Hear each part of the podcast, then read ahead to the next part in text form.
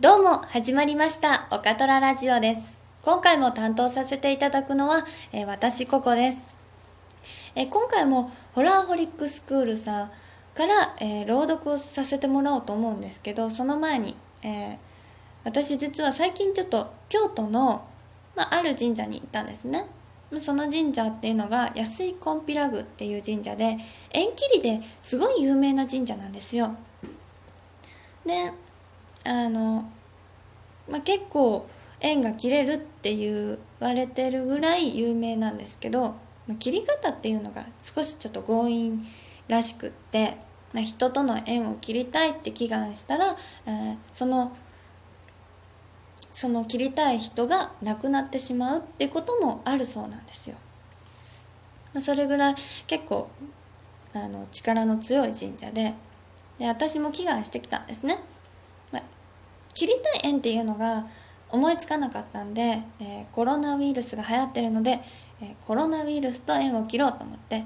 えーコロナウイルスと縁が切れますようにって祈願してきました。他にも何人かコロナウイルスとあの縁が切れますようにっていう方がいたので早く、えコロナウイルス収束してくれるといいなと思ってます。ということで、え今回もホラーホリックスクールさんからえー真夜中の花嫁を読ませてもらおうと思います。この話は僕が小学校の時の話。小さい頃って布団とかベッドの掛け布団とか足が出るのがすごく怖いってことあるじゃんその理由はさっちゃんに足とか手を釜で取られるとかあるけど俺の場合は原因は違った。その頃え築40年ちょいくらいのマンションに住んでたんだけど夜に目を覚ますと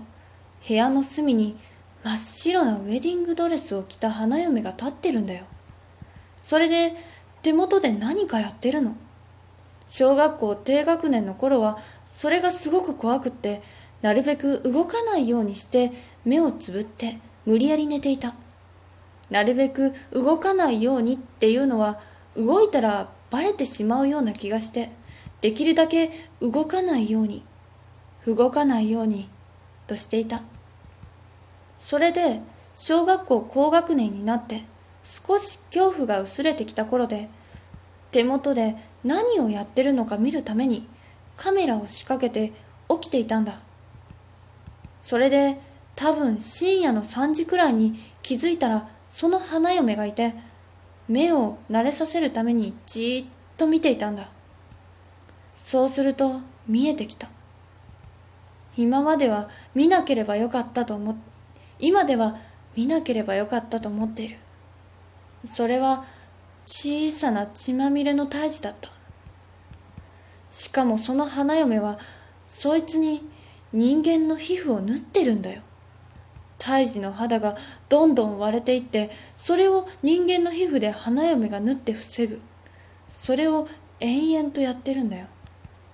でそれを見て俺の体は震えが止まらなくなって布団の中で震えてると。その花嫁がこっちを見て「あれ？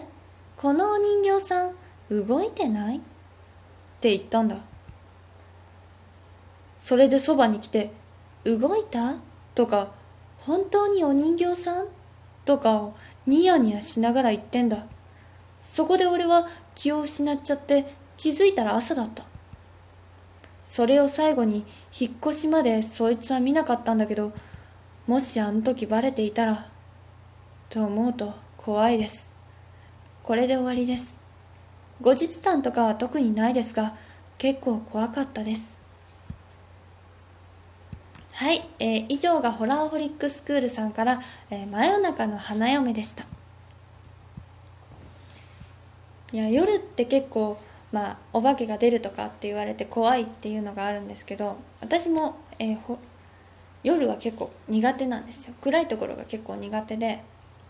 まあ、寝る時には、えー豆電球などをつけて寝るようにしてるのでまあ霊感がないから見ないんですけどいや夜は本当に怖いですよね、えー今回も、えーおかたらラジオこれで終わりになりますでは皆さんまたお会いしましょう。さようなら。